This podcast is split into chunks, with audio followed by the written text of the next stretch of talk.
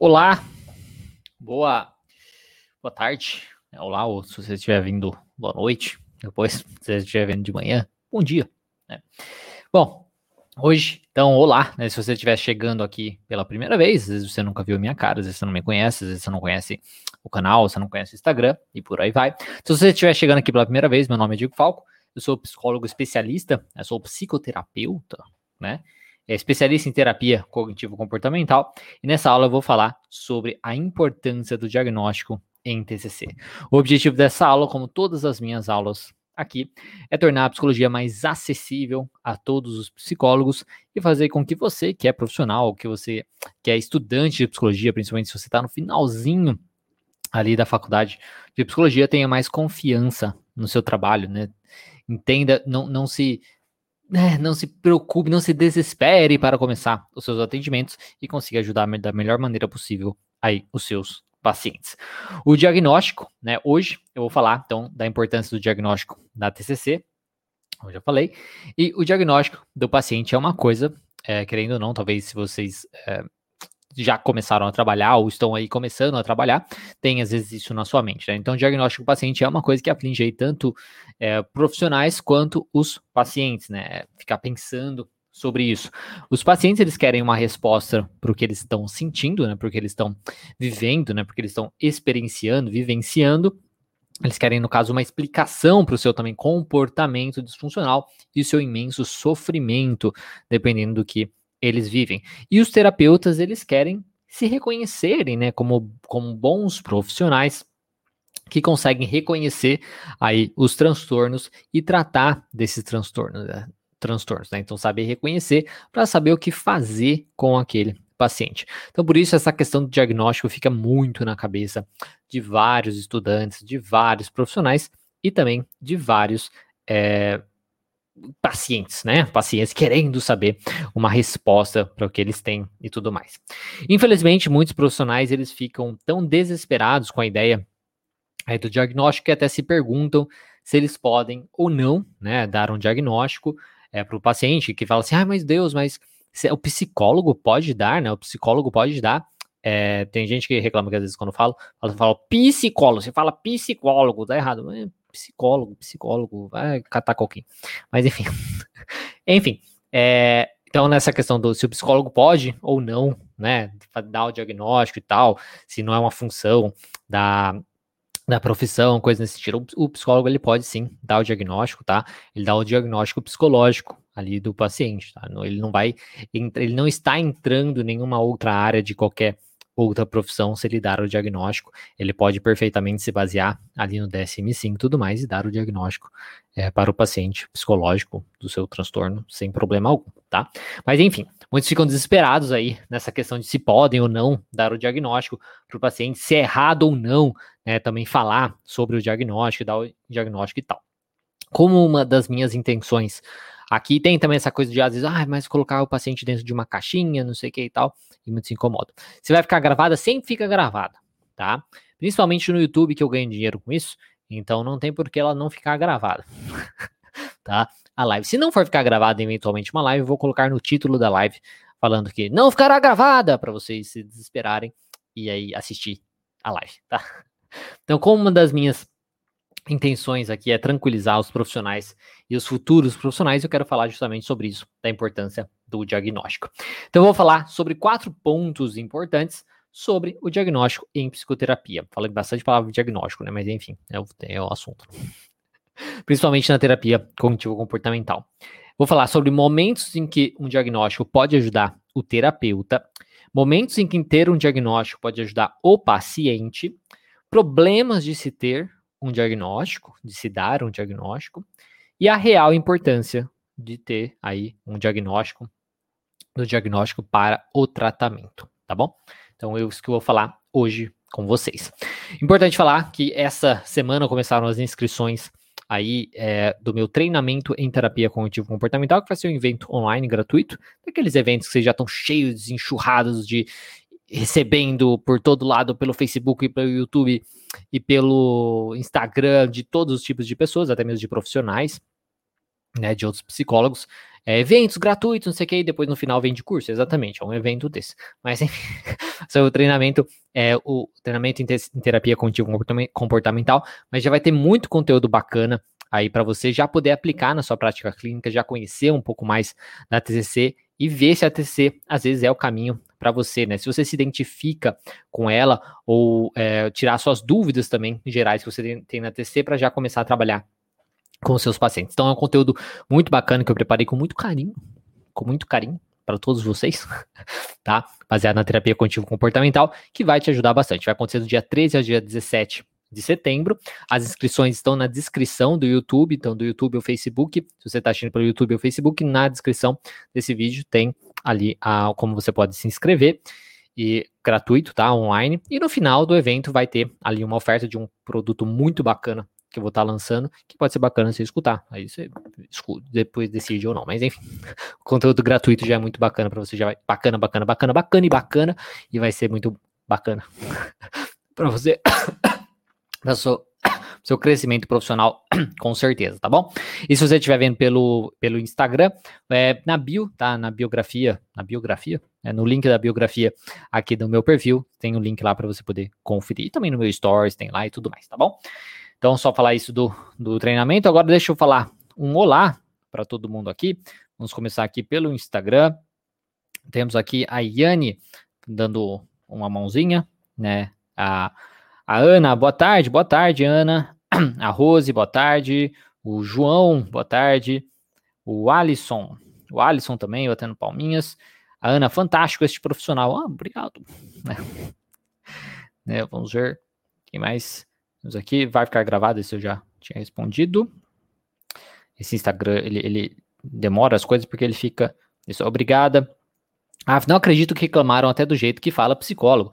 Manda esse povo catar o coquinho mesmo. O Singelo Amor falou assim: pessoas, o povo só reclama de, de tudo. Não tem jeito. É, é, é, muito. É o mundo que a gente vive, né? Não tem, não tem jeito. Aí vai de você simplesmente é, é relevar, né? É, Oba, já estou inscrito. Ah, que bacana. Fico feliz. Singelo Amor aí. A Ana mandando um coração, um coraçãozinho, boa tarde. E o Moisés, boa tarde. E o Diácono Bruno Ferreira também mandando uma mãozinha. E aqui no YouTube, o Vitor, boa tarde. A Lani, olá. A Fabiola, olá, boa tarde. E o Matheus, opa, boa tarde. Sou psicólogo em formação, conheci o canal há 15 minutos e já compartilhei com os meus colegas. Eles gostaram bastante do seu conteúdo. Que bom. Fico feliz aí, Matheus. Espero que você goste, que tenha, consiga. Tem muitos conteúdos, tem mais de 900 vídeos aqui no canal. tem muita live, tem muito conteúdo bacana aí para profissionais e pessoas em geral também que querem trabalhar com seu transtorno e conhecer a psicologia e saber quem pode ajudá-los. A psicose, psicose ID, aí boa tarde, a Érica, verdade, Rosana me indica algo para esquecer amores, esquecer amores, olha, se for uma coisa que você sentiu muito forte, valeu a pena pelo menos enquanto durou, para que esquecer isso, né? É as lembranças que fazem a gente aprender e crescer na vida, né? Mas enfim, então, é, a Erika, mas essa vai ser a novidade para mim, principalmente porque eu estou no caminho de escolher abordagem. Que bom, fico feliz, espero que te ajude, tá bom? Bom, então vamos começar aqui falando sobre o diagnóstico, tá? Vamos ver se vai ser muito ou pouco tempo, mas enfim, depois eu converso com vocês aí ao vivo. Então, primeira coisa que eu, que eu vou falar é sobre momentos em que ter um diagnóstico pode ajudar o terapeuta, tá? Pode ser bacana o terapeuta é dar um diagnóstico, pesquisar um diagnóstico do seu paciente. A primeira coisa que pode ajudar é pesquisar estratégias eficazes. Porque principalmente quando a gente fala na terapia cognitivo comportamental, a TCC é uma das abordagens, é, é, como fala? Nossa, eu sou uma pessoa, a minha memória é ruim, mas às vezes, assim, na hora que eu preciso daquilo, eu, eu esqueço. É baseada em evidências é uma das abordagens baseadas em evidências. O que isso significa? Que existem várias evidências, várias pesquisas, vários artigos que provam, né? Que comprovam a sua eficácia.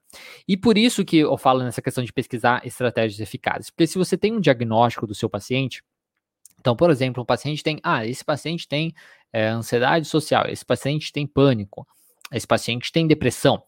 Quando você tem esse diagnóstico, você pode pesquisar estratégias eficazes, principalmente dentro, da TCC, como a gente está falando, é, que podem te dar orientações né, que podem te guiar no seu tratamento. Então, quando você tem o diagnóstico, facilita a sua pesquisa na hora de estudar o caso do seu paciente. Então, você tem ali a hipótese, a hipótese ou, um, ou um, um diagnóstico fechado, e você usando aquilo, você vai buscar em livros, você vai buscar em artigos científicos, você vai buscar em, em artigos, às vezes, de outros profissionais comentando, né, pesquisas, enfim, revistas é, científicas e coisas nesse sentido que podem te ajudar a guiar o seu tratamento, a você ter uma ideia do que, que você pode fazer com o seu paciente, pelo menos saber que, olha, isso é uma estratégia que eu posso usar, aí dependendo de como for o andamento do tratamento e a conceituação cognitiva do meu paciente, eu posso ou não usar isso, mas pelo menos você já tem alguma coisa ali, uma ideia do que fazer. Então, essa é a primeira coisa, esse é o primeiro momento que ter um diagnóstico do seu paciente pode ser benéfico, vai ajudar o terapeuta. Tá? Então, pesquisar estratégias eficazes. O segundo momento é embasamento científico para abordagem. Porque quando você tem isso, né, quando você dá um diagnóstico, então você fecha ali aquele, aquele, é, é, aquele diagnóstico daquele paciente, aí você trata aquele paciente, se você teve um sucesso ou não teve um sucesso, enfim, teve um sucesso, você vai trazendo aí evidências da eficácia da abordagem, né? Então, onde você fala, por exemplo, a TCC é uma abordagem eficaz para o tratamento da depressão. Como se sabe isso? Se sabe disso porque você deu um diagnóstico, aquele paciente teve aquele diagnóstico, e aí você tratou aquele paciente, e aí teve um resultado positivo. Então, fechar o diagnóstico pode ajudar também, no, como um todo, aí na, na abordagem, né, no crescimento da abordagem, e o terapeuta mostrar que a sua é, que a sua que a sua abordagem é eficaz. Né? Então, o terapeuta mostrar que a sua abordagem é eficaz, seja mostrar assim para o mundo de uma maneira geral, né, onde você vai tendo os artigos científicos, os ensaios clínicos e coisas nesse sentido, seja mostrar na sociedade, mostrar na sua cidade para as pessoas que isso é importante, tá? Então, o embasamento científico para abordagem também é um momento que ter um diagnóstico é muito válido, tá? Que pode ajudar o terapeuta. Outro, ter protocolos de atendimento, tá? Porque quando você dá é, isso, isso até junta um pouco com outro momento lá da, de você conseguir pesquisar as estratégias para usar com o seu paciente. Porque quando você tem um diagnóstico, você consegue encontrar, às vezes na internet, protocolos na internet ou em livros, enfim, protocolos de atendimento. O que fazer, né, um passo a passo aí do que, que você vai fazer com o seu paciente, que ele baseado no, no, no transtorno dele. Isso é muito válido, né? Isso é muito válido, principalmente quando a gente está falando de é, pessoas que estão começando né, estão começando no atendimento e ficam muito perdidas, né, ficam muito perdidas sem saber por onde começar, sem saber o que fazer ali nas primeiras sessões e por aí vai. Só que o cuidado que tem que ter aqui, né, o cuidado, é, eu acho que é importante falar, é de não ficar preso nisso, tá? Porque uma coisa que a gente tem que sempre lembrar é que cada paciente é muito único. Por mais que você pode atender, sei lá, 10 pacientes aliás, dois pacientes com depressão, não vai ser o funcionamento dos dois não vai ser igual, né? Os pensamentos podem ser diferentes, as os experimentos que vocês vão ter que colocar em prática com esses pacientes podem ser diferentes, os questionamentos serão diferentes e por aí vai. Então, assim, ter um protocolo ajuda, né? Pode ser bacana. Então, ter um diagnóstico vai te ajudar a encontrar protocolos para ajudar o seu paciente, por aí vai. Mas isso não tem que ser superior a sua, digamos, capacidade aí profissional mesmo, né, como terapeuta, de saber o que fazer, como também a questão da individualidade do paciente. Não pode. A, a individualidade do, do paciente é soberana. Né? Então, o que o paciente vive, a vivência dele é soberana, juntamente com a sua capacidade profissional de adaptação ali naquele caso. Tá? Então, esse é o terceiro momento aí de pra, pode ajudar o terapeuta. Outro momento é entender melhor o funcionamento do paciente. O que, que eu quero dizer é, com isso. Né, porque isso até junta com o outro momento, que é saber mais ou menos o que esperar das sessões. Então, quando você tem. Quando eu tenho um diagnóstico, por exemplo, de um paciente de ansiedade social, então eu sei mais ou menos o funcionamento daquele paciente. Então é mais fácil para eu criar, por exemplo, hipóteses. Né? É mais fácil eu criar hipóteses do que o paciente está pensando. Então, se um paciente chega para mim e tem dificuldade de expressar seus, os seus pensamentos, o que, que ele pensou e coisas assim. Se eu tenho Né? Se eu já tenho uma hipótese do, ou já tenho um diagnóstico fechado, eu posso ter uma hipótese do qual possível pensamento dele. Aí eu posso sugerir esse pensamento, eu posso usar isso, essa hipótese para sugerir o pensamento oposto, para ele conseguir me trazer aquele pensamento, o pensamento real que ele teve. Porque eu entendo mais ou menos o funcionamento dele. Fica mais fácil também para eu explicar ali para o terapeuta, para o paciente, aquele funcionamento dele, tá? Como ele funciona e como ele é, é como ele se vê e coisas assim. E aquilo faz bastante sentido para ele, tá? Então, entender melhor o funcionamento do paciente pode ser muito bacana para você até explicar para o paciente o funcionamento dele, que aí ele se vê naquilo e fica muito feliz, muito agradecido, muito contente, tá? Por conta disso. E aí, saber mais ou menos o que esperar das sessões também. Porque se você está tendo, por exemplo, um paciente depressivo, se você tem esse diagnóstico fechado de depressão, você sabe que será um paciente que vai ter mais dificuldade, por exemplo, de colocar as tarefas de casa em prática, dependendo de que você vai fazer com ele, né? Os planos de ação em prática. Porque você tem que pensar que para você aquilo talvez já seja difícil de fazer aquela tarefa. E para um paciente depressivo aquilo é 10 vezes mais difícil. Então, quando você entende isso, quando você tem essa ideia desse diagnóstico, isso te ajuda a fazer isso, né? A você ter a, a ideia do que esperar. Então, o paciente ansioso social também, você sabe o quão difícil vai ser ele fazer aquilo. Então, você consegue ter uma ideia já de como programar os planos de ações, a tarefa de casa e tudo mais, de um jeito que seja mais viável para aquele diagnóstico. Porque muitas vezes, principalmente no começo, né, principalmente no começo, o paciente às vezes não tem a capacidade aí, né, por conta de nunca ter feito terapia, sei lá, de expressar isso, essa dificuldade. E aí isso pode ajudar você já ter uma ideia e ajudar nesse processo. Tá? Então, meio que saber mais ou menos o que esperar das sessões daquele diagnóstico pode ser muito bacana. Ou, por exemplo, é, pacientes com transtorno de personalidade, né, então, pacientes com transtorno de personalidade borderline, enfim, antissocial, histriônica, enfim coisa assim, pode também você saber o que esperar daquele paciente. A você ter uma ideia de se o paciente começa a agir de um determinado modo, você saber que aquilo é do transtorno dele.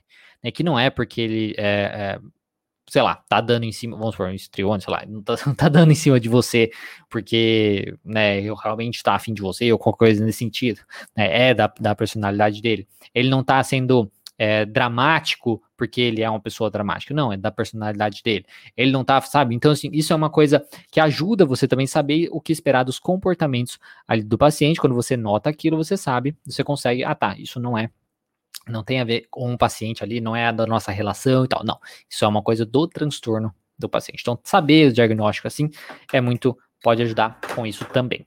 Outra coisa é para você poder flexibilizar ou enrijecer a estrutura da sessão. Que dependendo do paciente, como eu falei, se é um caso um pouco mais é, que o paciente tem um pouco mais de dificuldade com uma certa estrutura, uma dificuldade de um lado negativo, assim, né?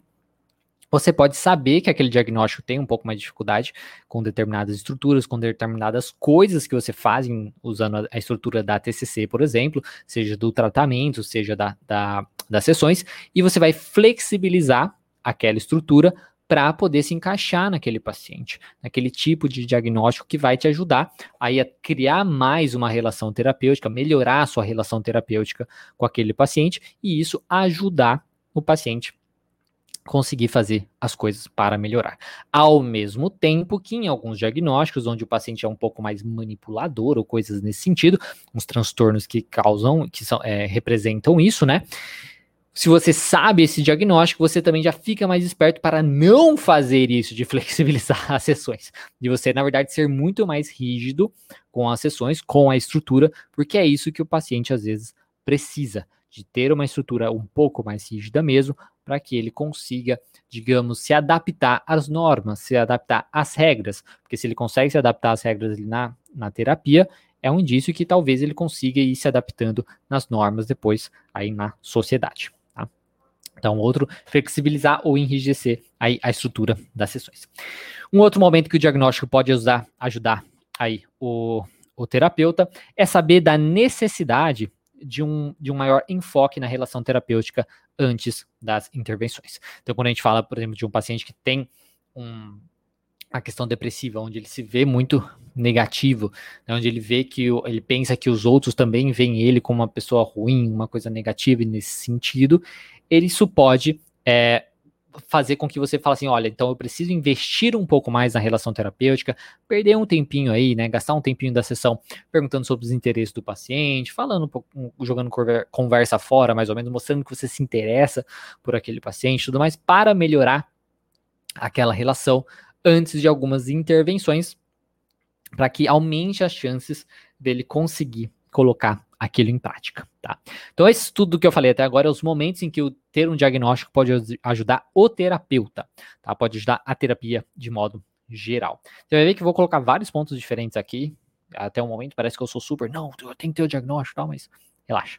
Então, o outro é o momento em que ter um diagnóstico pode ajudar o paciente, tá? Onde ter um diagnóstico, principalmente você falar o diagnóstico, porque nesse primeiro momento que eu falei, aí seria a importância de você ter o diagnóstico, você saber, você como terapeuta apenas. Né? Então, você como terapeuta apenas ali. Agora, você falar o diagnóstico para o paciente, né? Existem alguns momentos que isso pode ser bacana, pode ser é, viável, pode ser legal, pode ser bom para o paciente. Um, o paciente entendeu o seu funcionamento. Então, assim, quando eu tenho o diagnóstico de ansiedade social, de pânico, é um diagnóstico de depressão e, e por aí vai, né? Pode ser muito válido para o paciente ter esse diagnóstico, porque fica mais fácil dele entender o seu funcionamento, dele notar, poxa, é assim mesmo que eu funciono, faz tudo sentido para mim. Quando a gente fala principalmente de transtornos de ansiedade, quando você dá o diagnóstico, você já explica mais ou menos ali aquele funcionamento né, daquele transtorno. E para o paciente faz muito sentido. Nossa, realmente é assim que eu funciono e tal. Então isso dá uma luz maior, principalmente quando a gente está falando de um paciente que às vezes não se é, não consegue entender o que está acontecendo com ele, né? não entende o que acontece com ele, se cobra por estar tá tendo esses pensamentos, por estar tá tendo esses comportamentos e por aí vai, achando que é só com ele que acontece isso e tudo mais. Então, quando você passa o diagnóstico dessa maneira, isso ajuda.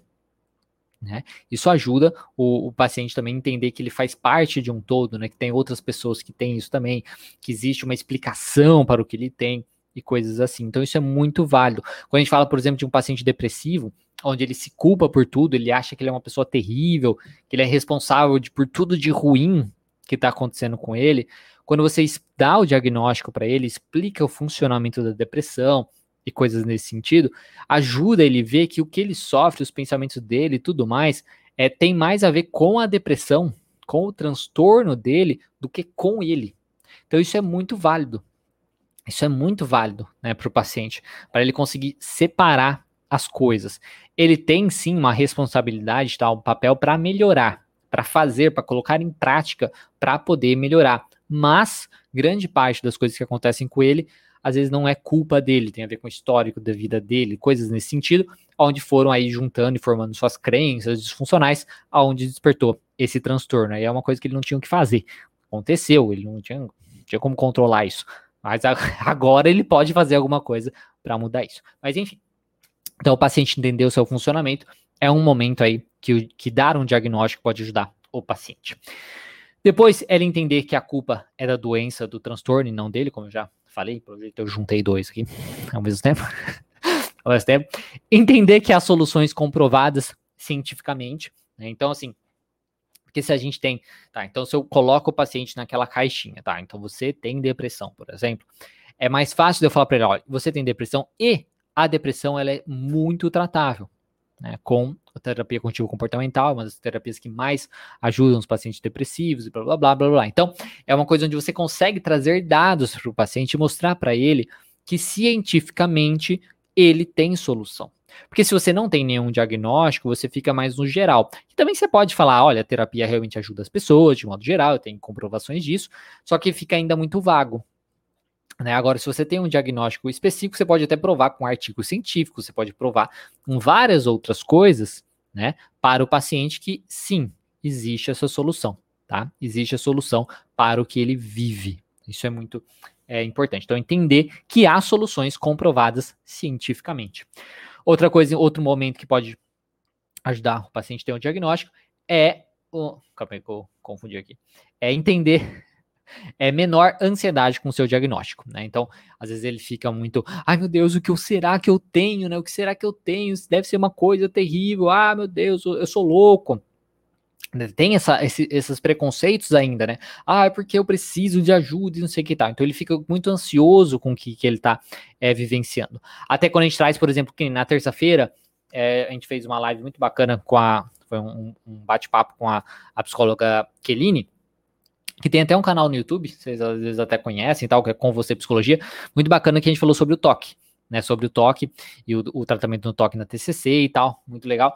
E, e essa questão, por exemplo, do paciente entender, né, entender, poxa, então esses meus pensamentos obsessivos é, que eu tô tendo não quer dizer que eu né, tô enlouquecendo, que eu tô perdendo controle e tal. Na verdade, é uma coisa normal, é só que eu tô, sabe? Então, o paciente, ele entendendo isso, diminui a sua ansiedade. Então, ele tem um diagnóstico e você explicando um pouco mais sobre esse diagnóstico para o paciente, ajuda ele a é, ter menos ansiedade quanto ao seu diagnóstico, quanto ao seu sofrimento, coisas nesse sentido. Então, isso é bacana. Outra coisa que pode ser bom para o paciente é uma maior aceitação aí no tratamento. Então, você mostrando para ele que você sabe o que ele tem e que você tem comprovação de que como é, ajudá-lo, né, que é possível ajudá-lo, que você sabe como ajudá-lo, tudo mais, ele tem uma maior aceitação no tratamento, no sentido, tá, então você sabe que eu tenho, ok, então agora eu quero buscar uma, uma, uma, ajuda, vamos sim fazer o tratamento, que eu quero me livrar disso, sei lá, quero trabalhar com isso. É que se livrar, não, a gente não, não vai se livrar, né, isso não, não existe, mas enfim. E depois também saber que os outros também passam por isso, como eu já comentei. Isso é muito válido, porque se existe um diagnóstico, se existem critérios né, de avaliação ali, isso mostra que foi feito vários estudos, foram feitos vários estudos, várias pessoas passaram aí por isso para terem esse diagnóstico. É igual, por exemplo, uma gripe, uma pneumonia, coisas assim. Existem os sintomas que você vai observar para definir que a pessoa tem uma, tá com uma, tá com gripe, que a pessoa tá, tá com pneumonia, tá com isso, tá com aquilo. Né? Nos transtornos mentais é do mesmo jeito. Então mostra que ele não está sozinho, não é uma coisa louca que ninguém sabe como resolver. Né? Então isso é muito bacana. Agora, então eu falei até então, os problemas, aliás, os problemas, os momentos, os momentos que é benéfico ter. Minha caneca não tá aqui, eu não sei onde tá minha caneca. Acho que eu pus pra lavar e esqueci de pegar. Enfim, é que eu tava falando. Então, eu falei sobre os momentos que é positivo ter um diagnóstico para o terapeuta e os momentos onde é positivo ter um diagnóstico aí para o paciente, né, de dar um diagnóstico para o paciente. Agora, vou falar sobre os problemas, tá, de se ter um diagnóstico, tá, os problemas de se dar um diagnóstico, coisas nesse sentido, porque que isso pode ser ruim em alguns casos. A primeira coisa é uma não aceitação, tá, porque se a gente está falando é, de uma de que as pessoas tem preconceito, né, tem muito preconceito com a psicologia ainda, com psicoterapia, com transtornos mentais e tudo mais. E, infelizmente ainda tem isso. A internet facilitou muito a gente trabalhar com isso, principalmente canais, assim, seja como o meu, seja da Keline, vários canais de psicologia ajudam isso, né? O Instagram também, muitos profissionais divulgando a psicologia, né? A, os transtornos mentais e tudo mais. Isso ajuda bastante a quebrar um pouco esse preconceito, mas ainda temos sim muito preconceito. Então, a primeira coisa é uma não aceitação, né? porque o paciente, se ele tem um preconceito muito alto, se ele tem uma crença muito forte sobre essa questão dos possíveis transtornos, sobre a depressão, sobre a ansiedade, por aí vai, se ele já escutou há pessoas que faziam é, parte da sua vida, que ele já escutou, ah, é porque aquela fulano tinha depressão e ela era nossa, ela era não sei o que, ela tinha isso aqui, blá blá blá blá. Isso cria, né? Vai criando um preconceito na cabeça dele e tudo mais.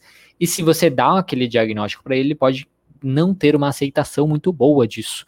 Né? Na verdade, deixar ele muito é, defensivo daquele, daquele diagnóstico. Tipo, não, que absurdo, eu não, eu não, posso ter isso, nada a ver, isso é frescura, né? Isso tá, tem uma coisa errada, nada a ver isso daí, vocês estão fazendo isso pra, só para poder enfiar remédio, só para poder não sei o que e tal. Então pode ter uma não aceitação muito boa aí do paciente, isso causar uma angústia, isso causar uma ansiedade ou isso causar uma tristeza, onde você meio que é, comprova, né, entre aspas, aí você comprova para o paciente que ele está quebrado, você comprova que ele tem um problema, que ele é problemático e coisas nesse sentido. E às vezes isso vai causar muita angústia nele, muito sofrimento nele. Outra coisa, né, o paciente, outra coisa, outro problema que pode ser é, ter um diagnóstico é que a gente está falando assim, pessoas, né? Pessoas. Então existem profissionais bons, existem profissionais ok, existem profissionais meia boca, existem profissionais é, de tudo, né? pacientes, mesma coisa, existem pacientes é, legais, existem pacientes bons, pacientes honestos, existem pacientes é, que agem de má fé, ou até mesmo o próprio transtorno vai fazer eles agirem de, não de má fé, mas enfim, de um jeito manipulador qualquer coisa nesse sentido. Então, um problema de ter um diagnóstico é o paciente usar como muleta, tá? usar o diagnóstico dele como uma muleta, como justificativa para os seus comportamentos. Isso seja na terapia, né? Então, ah, mas é porque eu tenho tal coisa que eu, que eu faço isso, ou que eu fiz aquilo e tudo mais. Então, ele usar como muleta, tá? Isso, quando o paciente usa como muleta, como uma pessoa, qualquer pessoa usar como muleta o seu diagnóstico, tá? Isso diz mais sobre o, o caráter da pessoa do que sobre o diagnóstico dela, tá? Isso é muito importante. Não tem que usar como muleta de jeito nenhum, tá? Como, digamos, como argumento para justificar um comportamento, ou para usar contra o outro, coisas nesse sentido. E a gente tem que tomar muito cuidado com isso, porque as pessoas que realmente sofrem daquele diagnóstico e tudo mais, cara, elas não, não, não, não é o diagnóstico que causa isso, né? Que fazem elas jogar na cara do outro, ah, porque eu sou não sei o que, e você tá falando isso comigo e tal. Não, não é o diagnóstico, isso é a pessoa, tá? Então isso é muito importante. Então, um problema de ter um diagnóstico é isso. Às vezes a pessoa vai usar como muleta para justificar tudo. Ah, então eu não fiz tal coisa porque eu, eu, eu tô depressivo. Então eu não fiz tal coisa, ah, mas é porque eu tenho ansiedade. Tipo, tá, mas tem um monte de gente que tem ansiedade e fez. Né? Então, assim, não é justificativa. Tá? Então, assim, essa é a questão. A gente tem que tomar o cuidado também que, de não dar uma arma para pessoas, às vezes, um pouco. Vamos colocar de mau caratismo, sei lá. né? Que vão usar como muleta o seu transtorno e acabar, digamos, até digamos, criando mais preconceito contra o transtorno, né? Porque aí, tipo, ah, porque fulano diz que tem depressão, diz que tem ansiedade e tal, e faz isso e isso. Nossa, então todas as pessoas aí cria o preconceito achando que todas as pessoas que têm depressão e têm ansiedade então são assim. Só que não, porque não tem a ver com o transtorno isso. Né, isso é da pessoa. Então, isso é um problema também de ter, de se dar o diagnóstico. Porque tem, é, não sei, vocês profissionais, né?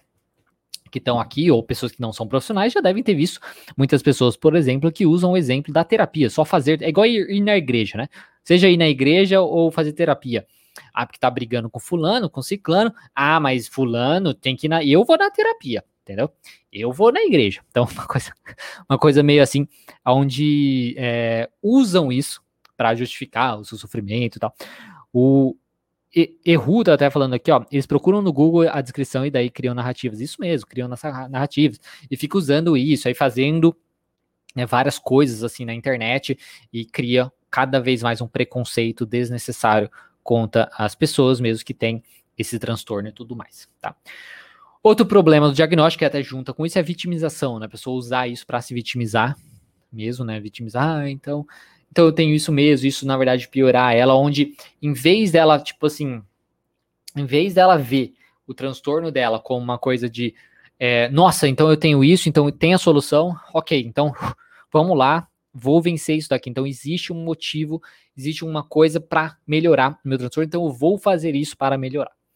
Em vez da pessoa ir por esse lado, ela pode ir para o lado mais de vitimização. Ah, então não tem jeito mesmo tá vendo como eu sou um problema, não sei o que e tal. Isso, na verdade, dificultar ela quando ela tem um diagnóstico, né, quando você dá esse diagnóstico para ela. Então, isso é um cuidado que a gente tem. Tá? Isso é muito importante, é um cuidado que a gente tem, porque pode ser um problema de você dar o diagnóstico ali para algum paciente, porque tem que ir realmente é, é, com calma. com calma. E o outro o último problema de se você ter um diagnóstico, você dar um diagnóstico, é se comparar com os outros que não possuem diagnóstico explícito. Né? Por exemplo, eu não sou normal. Tá? Então, é, ah, minha mãe não tem esse diagnóstico, meu amigo não tem, as outras pessoas não têm nenhum diagnóstico, eu tenho. Eu, eu tenho, eu tenho pânico, eu tenho ansiedade, eu tenho depressão. Os fulano não tem.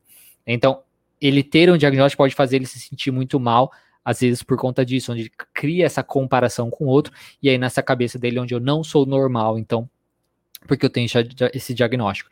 Então, vai do nosso discernimento ali como profissional de trabalhar com isso, de estar disposto, às vezes, a, a, ver isso e trabalhar com essas possíveis crenças que vão aparecer, esses pensamentos que o paciente pode trazer depois dele ter um diagnóstico, para a gente normalizar isso, né? Tranquilizar ele, entendendo que às vezes o outro tem, é que ele não simplesmente não foi diagnosticado ainda, ou nunca foi buscar ajuda para saber, não tem nada a ver. Todo mundo tem problema, todo mundo é cagado.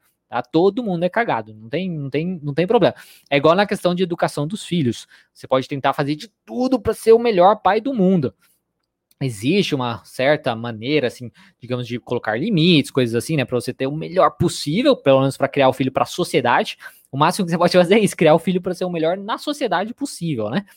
Mas você vai cagar em algum momento, você vai fazer alguma besteira, não tem jeito. Então todo mundo é cagado, tá? Então, assim, entendendo isso, às vezes o outro tem um diagnóstico, às vezes não tem e tudo mais. Então, enfim. Tá? Então, se comparar com os outros, isso pode também fazer quando você dá um diagnóstico aí para o paciente. E agora, a real importância de você, na verdade, ter, ter um diagnóstico para o seu tratamento, principalmente em terapia cognitivo-comportamental. Nenhuma. Tá, nenhuma. Tem todas essas coisas que eu falei, momentos que pode ser bacana, que pode ajudar e tudo mais, pode ser assim interessante para o começo e tudo mais, mas a real importância, tá, do diagnóstico é nenhuma. Por que que é nenhuma?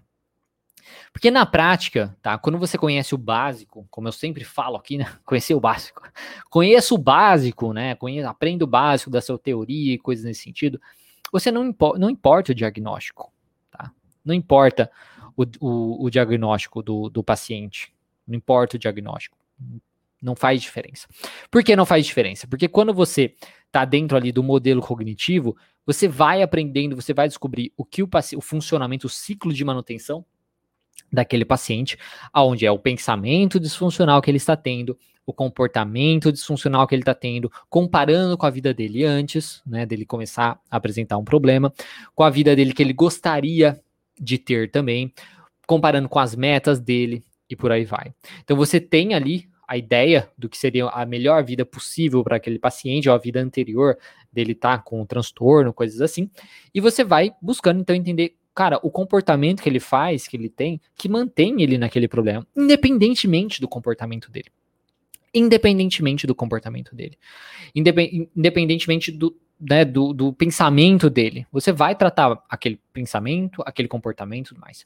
Por isso que eu falo que é muito importante você conhecer esse básico, você saber o máximo aí dessa questão. Eu vi a palavra máximo aqui, aí eu repeti. repeti. a Glaucia fala, acho o máximo o humor do dia. Que bom, fico feliz, você gosta. é um humor meio ácido, mas enfim. Mas enfim. É, agora me perdi. Tá, tem, tem o ciclo tem o ciclo de, de, de manutenção. Então, baseado nisso, você vai, né? Você vai trabalhar em cima do pensamento, trabalhar em cima do comportamento do paciente e por aí vai. Né? Independentemente do transtorno dele. Então, não é porque você, ah, então ele tem esse transtorno, então eu vou fazer diferente. Não.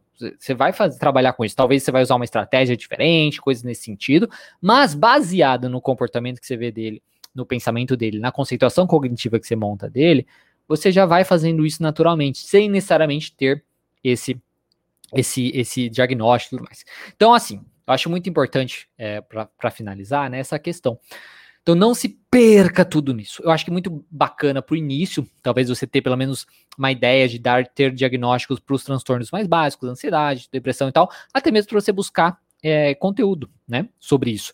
Então, ah, tem um paciente que parece que ele tem depressão, então vou buscar conteúdo sobre isso para trabalhar a depressão.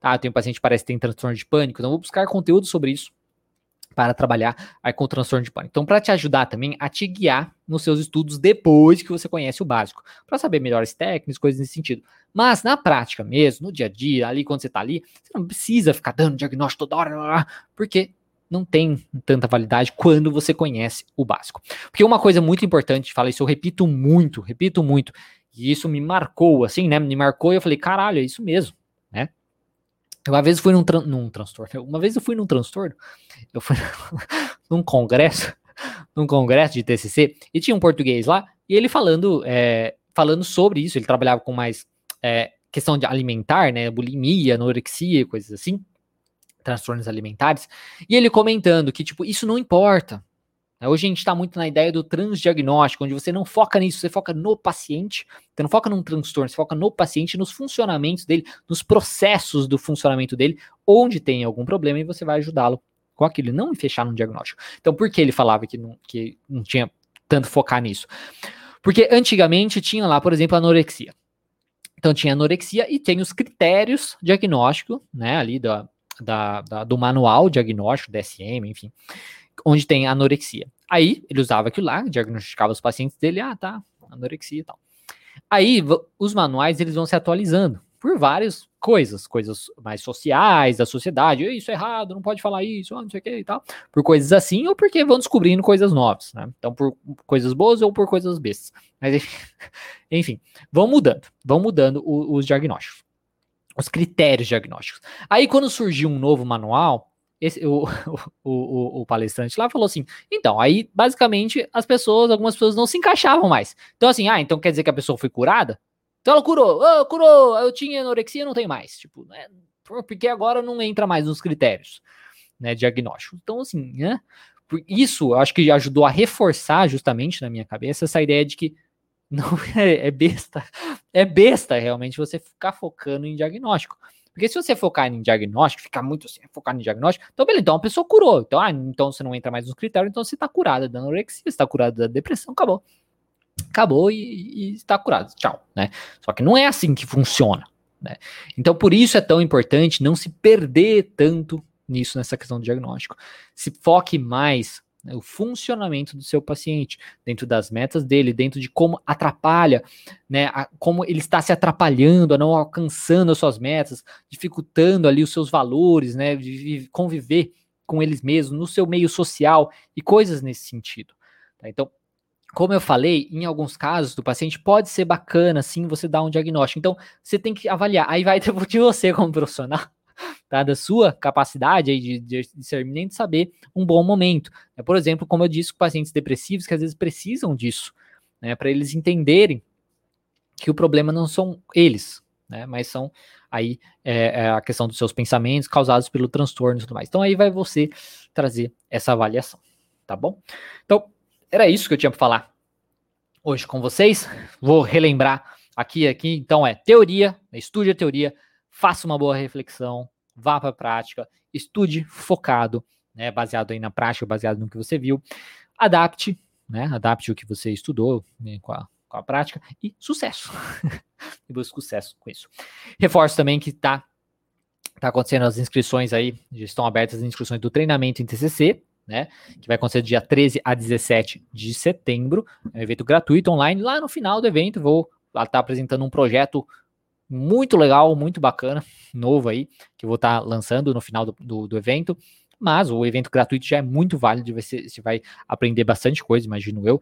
Né, é, se você gosta do conteúdo, assim. Se você não gostar, não gostar da minha cara, não gostar, não sei nem porque está aqui também, né? Mas enfim. É isso aí. É, então, na descrição do YouTube, tá na descrição do YouTube e no Facebook, tem na descrição aqui o link para você se inscrever. E no Instagram, você pode entrar lá na, no, na minha biografia e tem lá um link na biografia para você se inscrever também, tá bom? Agora vamos responder algumas dúvidas, comentários, coisas assim. Vamos primeiro ver as dúvidas que foram enviadas aqui no balãozinho do Instagram, que é mais fácil de ver por aqui a, ISA, os pacientes cobram muito para saber diagnóstico. Sim, eles cobram bastante. E aí eu acho que é muito bacana, né? Você avaliar a validade desse diagnóstico e tudo mais. E, e, trabalhar com o paciente por que, ele acha tão importante essa questão do diagnóstico também. Tá? Eu acho que é muito bacana isso. Já teve pessoas, por exemplo, reclamando assim né, no YouTube, né, no canal, nos comentários, assim, ah, porque eu fui no psiquiatra e o psiquiatra não fecha um diagnóstico, porque ele diz que eu tenho, estou entre o, o, o transtorno de personalidade cluster, é, do transtorno do cluster A, do cluster B e não sei o que e tal, e não fecha um diagnóstico, tipo, como, indignado, pessoa indignada por não ter o diagnóstico. Meu, se já foi diagnosticado com transtorno de personalidade, tipo, não, não tem que se importar com isso. Não faz diferença na tua vida.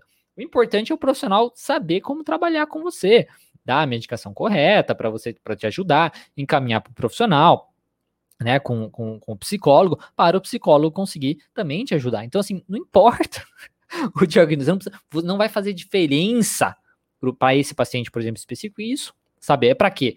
A impressão que dá, né? Vamos ser sinceros aqui, se tem paciente escutando. A impressão que dá, dependendo do tipo de diagnóstico, a gente está falando de paciente depressivo, entender o que você quer, faz todo sentido. Ansiedade faz todo sentido querer saber o que quer para ter um nome para aquilo e saber, ah, tá, então é isso, para não achar que tá, né, perdendo controle ou coisas nesse sentido. Isso pode ser bacana e pode ajudar, como eu já comentei. Mas, por exemplo, para transtorno de personalidade ou coisas nesse sentido, não faz diferença. Não faz diferença você saber ou não o seu diagnóstico, porque dá a impressão que você só vai usar de muleta. Por que, que você quer saber? Para usar de muleta. Porque transtornos de personalidade, borderline, por aí vai, né? É, estriônica, enfim, todos esses transtornos, você não tem necessariamente uma, uma cura, né? O, o, tratamento é você aprender a viver melhor com aquilo, claro, né? Mas não é uma coisa onde você vai, nossa, nunca mais votei e tal. Então não faz diferença. É para quê? Para ficar usar de muleta? Para falar, ah, mas é por causa do meu transtorno. É para isso. A impressão que dá é essa. Então tem que investigar junto isso com o paciente o porquê, né? Ele quer. Como é que aqui no Instagram deu um pause? tá. Então é isso. Mas investigar com o paciente pode ser bacana. Ah, o Amaral aqui, qual a diferença? Qual a importância? Nossa, a diferença. Qual a importância da rotina para a pessoa com depressão e bipolaridade. Olha, é diferente, assim, na, a diferença na rotina é. Ah, qual a importância da rotina para pessoas com depressão e bipolaridade? Olha, a rotina, na verdade, é importante para tudo. tá? Para pessoas com transtorno ou pessoas sem transtorno, tá? Ela é importante para tudo. Pra, mas é muito bom, né? Principalmente que nem quando a gente fala da pessoa com depressão, é a parte principalmente da ativação comportamental, né? da pessoa fazer coisas que tragam nela um senso de prazer, né? Então ela ter prazer com aquilo. Nossa, eu tive aquele momento com um amigo, nossa, foi muito gostoso e tal. Nossa, eu fiz isso e me deu muito prazer e tal. E momentos de realização, né? onde ela faz alguma coisa que tem um senso de, de, de domínio, né? que aquilo traz uma realização para ela. Isso também é muito válido. Então, e é através da rotina que a gente faz isso. Porque se ele não tem rotina, ele vai. Ah, faz o que aparece, o que ele tem vontade, por exemplo se você esperar uma pessoa muito depressiva ter vontade, você vai ficar ali parado e nunca vai ter isso. Né? Então, e na questão da bipolaridade, acaba sendo a mesma coisa. A gente está pensando principalmente na parte da bipolaridade, onde a pessoa está depressiva, né? onde está na fase depressiva, entraria nesse processo. E na pessoa onde está na fase de mania, também, para ela ter a rotina, ter a estrutura e perceber que ela está fugindo daquela estrutura. Né? Então ela está fugindo da estrutura, ela, opa, estou fugindo da estrutura, e aí ela pode voltar aí a fazer as coisas que vocês é, combinaram de fazer. É, próxima pergunta aqui, o que fazer? É, nosso tempo passou rápido. o que fazer quando temos uma dificuldade de fechar o diagnóstico? Não fecha. Não fecha o diagnóstico. Fala, você fala, fala para o paciente, depois se você olhou, olhou no DSM-5, não sei o que e tal, explica o modelo cognitivo para o seu paciente, o funcionamento dele ali, e fala que, olha, a gente não precisa fechar um diagnóstico, o importante é a gente entender o seu funcionamento, por que que você está com dificuldade de atingir os, as suas metas, de colocar em prática os seus valores, o porquê você está com dificuldade, por que você está com esse sofrimento e tudo mais, entender isso e trabalhar com isso. Saber o nome disso faz diferença, porque, ah, porque eu quero saber. Tá, mas quer saber por quê? Que diferença faz na sua vida se a gente vai estar tá trabalhando com essas questões? Então, eu acho que é ser sincero com o paciente mesmo, tá? Alguns vão se incomodar ou não, mas se, ele, se você está com dificuldade de fechar, ele vai se incomodar de qualquer jeito, né? É, a Vanessa, na TCC é necessário sempre comunicar o diagnóstico ao paciente quando falar. Então, não, é isso que eu tô falando, não é necessário, entendeu? Não é obrigatório a, a comentar. Eu acho que vai de você avaliar se aquele caso faz sentido você dar um diagnóstico para aquele paciente. Tá? Eu acho que vai muito disso. Como quando comunicar, você pode comunicar mais ou menos lá pela segunda sessão. Então, quando você está fazendo, depois que você fez uma boa avaliação do paciente, é você tem vários, muitos dados ali do paciente fazendo a anamnese, quando surgiu o transtorno, os problemas dele tudo mais, para você poder estudar depois entre as sessões e poder ter um bom argumento, né, para explicar para o paciente por que é, e você chegou naquele diagnóstico e o que, que aquele diagnóstico significa para ele, enfim, coisas nesse sentido, tá bom? Mas não tem nada assim. É, deixa eu só ver mais uma coisa aqui, depois eu vou pro YouTube. É, a Liana, Liana, é, oi Diego, para a TEA TEA e ATC trabalham em quais funções? Para a transtorno de espectro autista, é isso está falando? Transtorno de espectro autista? Trabalham em quais, quais funções?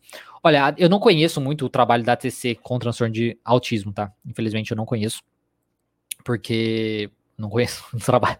Como eu não trabalho necessariamente com é, pessoas com o, do espectro autista, né? Então, infelizmente, eu não sei falar. Tem uma live que eu fiz um tempo atrás, depois você dá uma olhada, tem uma live no canal lá de transtorno de espectro autista e tal, e ATC, que pode te ajudar um pouquinho com isso, tá bom? É, vamos ver. É, eu vou, vou pular pro YouTube, senão não vai dar tempo. Então, desculpem qualquer coisa. não vai dar tempo de falar com o pessoal do YouTube também. Vamos ver aqui. Alessandro, cara, você é bom demais. Eu aplico muita coisa que você ensina na minha vida e reuniões que faço aqui na clínica. Oh, bacana. Fico feliz aí, Alessandro. Como te ajuda. Ana Paula, como saber se a técnica DC está realmente sendo aplicada? E só o médico dá esse diagnóstico ou são os dois? Então, tanto o médico quanto o psicólogo pode dar esse diagnóstico. Saber se é, está sendo aplicado ou não, é saber, você não precisa focar com isso. Se você está falando é, como paciente, eu acho que sim, porque você está perguntando se eu atendo online ou presencial. Eu atendo presencial em Presidente Prudente, interior de São Paulo, então não no Rio de Janeiro. Eu atendo online, mas infelizmente eu estou é, sem horários disponíveis para novos agendamentos. É, na questão de saber se está sendo aplicado ou não, você tem que saber assim, olha, estou melhorando, isso não importa, não tem que importar, né? Eu acho que é a questão assim, estou melhorando ou não estou melhorando? Aquele terapeuta, ele está trabalhando com a TC ou não? E se você se incomoda com alguma coisa, fala com, fala com o terapeuta, tá? Na TC a ideia é essa, principalmente tem o feedback para isso, né? No final das sessões, a gente pede um feedback e tudo mais para ter esse processo, tá? A KMG é Verdade, a Rosana, exercício de TC, poderia dar exemplos? Ah, exercício de TCC? Que exercício de TCC que eu, falei? Exercício de TCC? Não sei. É, ah, são os, as estratégias da TCC, questionamento socrático, resolução de problemas, enfim. Eu acho que é isso. Eu não, enfim, tá. É, depois, se eu, se eu não entendi direito a, a pergunta, exercício são as estratégias, né, da TCC. Tá, o Denis, passando para parabenizar, agradecer, desejar uma boa saúde mental a todos. Fé em Deus. Que bom, Denis. Bacana aí. Para você também tudo em dobro. Alexandre, como diagnosticar a solidão na forma de refúgio? Você vê, como diagnosticar a solidão na forma de refúgio? É, para você diagnosticar a solidão, o paciente vai chegar e falar que ele está se sentindo sozinho. não, tem, não existe um critério diagnóstico para isso. Né? Você vê que às vezes a gente se perde nessa questão também. E tipo, aí você foi até além. É, na forma de refúgio. Tipo, não, não precisa embelezar alguma coisa ou né, coisa nesse sentido. É, como diagnosticar a solidão? O paciente chegar e falar assim: Ó, oh, estou me sentindo muito só, não sei o que e tal. Né? Então é isso. Só se eu entendi a sua pergunta, tá, Alexandre? Depois você qualquer coisa você manda de, de novo. É a Marta, vivo direto tendo crises de pânico. Então busque ajuda, tá, Marta? Pode ser bacana. Se isso está te atrapalhando, né? Essas crises de pânico está te atrapalhando, trazendo, causando muito sofrimento. A Carla, como trabalhar a insegurança na TCC? Olha, a insegurança tem muito a ver com a ansiedade, mas você vai avaliar com o seu paciente como aquela insegurança está atrapalhando ele, né? E aí, dentro do, da conceituação cognitiva é dele, você vai trabalhar com isso, né? Mas basicamente, vamos colocar uma coisa geral assim, insegurança, medos e tudo mais, a gente tem trabalha com enfrentamento disso, entendendo qual é o medo por trás dessas coisas, trabalhando com os pensamentos envolvidos com isso e uma exposição, de certo modo, experimentos e tudo mais, para o paciente ver que não tem tanto problema assim, ou se ele talvez realmente às vezes não é capaz de fazer as coisas, ele aprender a ser mais capaz de fazer as coisas. Aí você vai ensinar o paciente a fazer essas coisas. A Talita, estou começando a atender agora e o meu desafio é tomar cuidado para não falar o que o paciente tem que fazer. Alguma dica? Olha, é sempre perguntar. Sempre que você sugerir alguma coisa, orientar alguma coisa, fala assim: o que você acha disso? o que você acha disso? Faz sentido para você? É sempre perguntar, até mesmo no questionamento socrático, lembrar de sempre é, perguntar ao invés de falar, tá? Acho que isso é muito bacana, se ter isso na mente, assim, até escreve, você pode escrever no seu no seu registro de sessão e tal, pergunte e não fale, né? Alguma coisa assim. Isso pode ajudar você a fazer esse treino. É, Rosana, plano de tratamento, um exemplo seria criar uma rotina, como um plano de tratamento, como plano de ação, né? Porque o plano de tratamento seria uma coisa maior, onde você vê todas as coisas que você vai trabalhar, assim, né? O, a, o, plano, o plano de ação, sim, poderia ser um criar uma rotina com o paciente, sim, tá? Pode ser bacana aí é, é, você fazer com ele. E aí você cria a rotina, então você vê como estão os horários dele, você vê as atividades que ele faz, atividades que ele gostaria de fazer, atividades que podem dar um senso de satisfação, né, prazer de realização e tudo mais.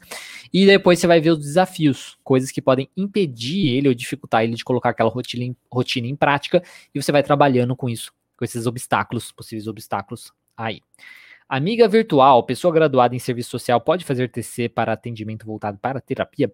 Olha, quando um tempo atrás eu estava pesquisando sobre isso, é, tinha alguns locais que permitiam tá, fazer especialização é, é fazer pessoas de serviço social, assistente social, fazer especialização em TCC, mas eu não sei se todos os lugares, lugares aceitam, tá?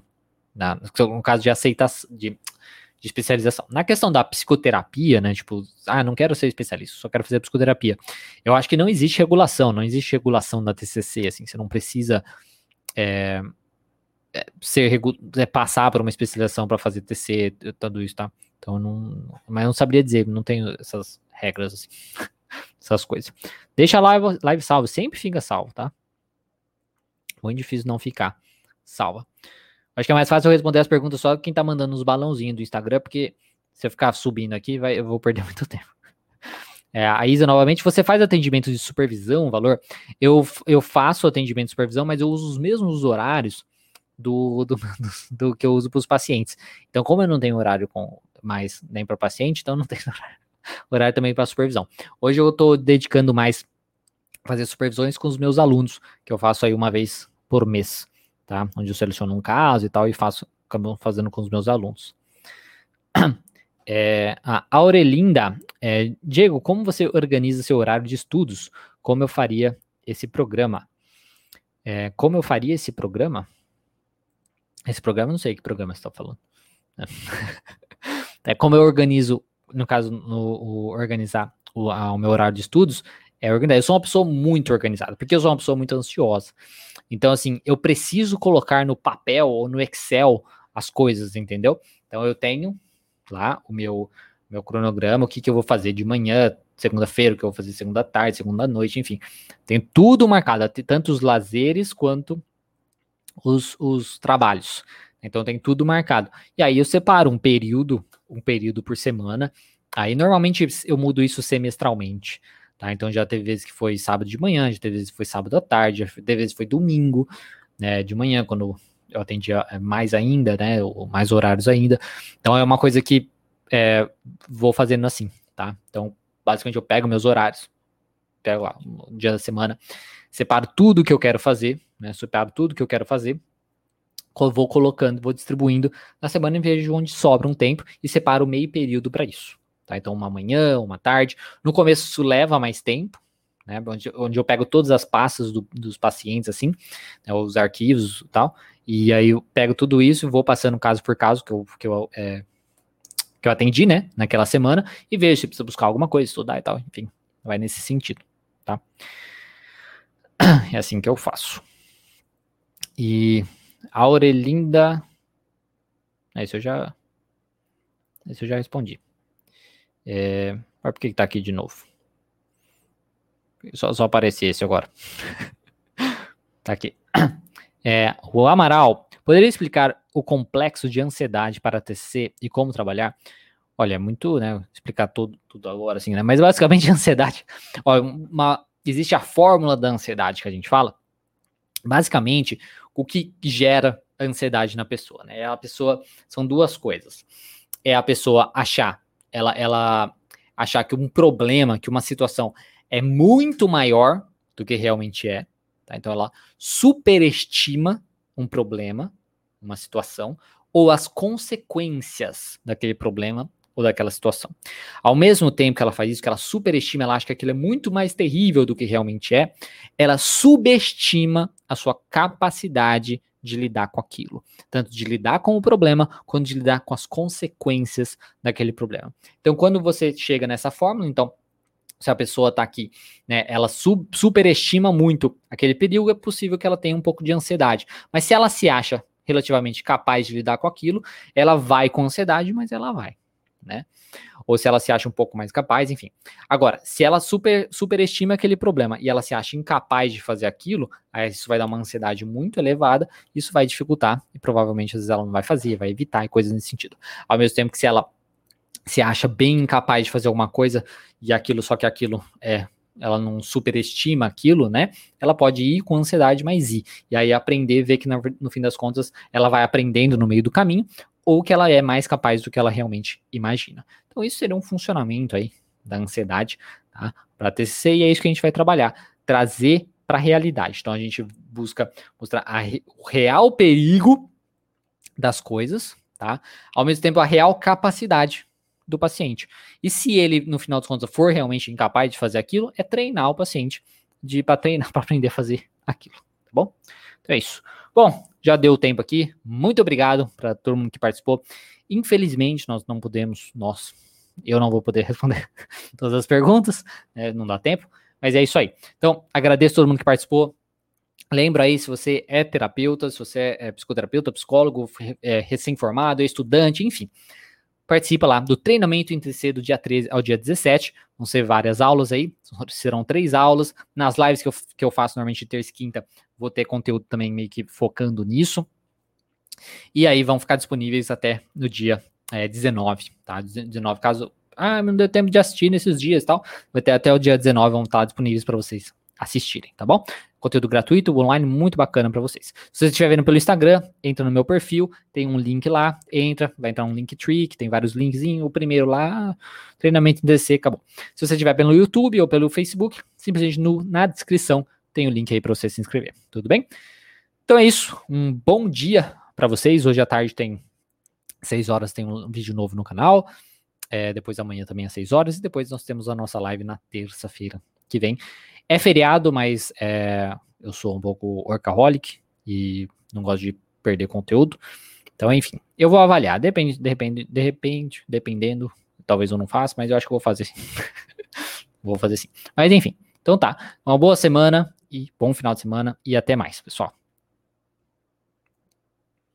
E aqui, agora no YouTube, um bom dia para vocês, bom trabalho, bons estudos e tchau, tchau também.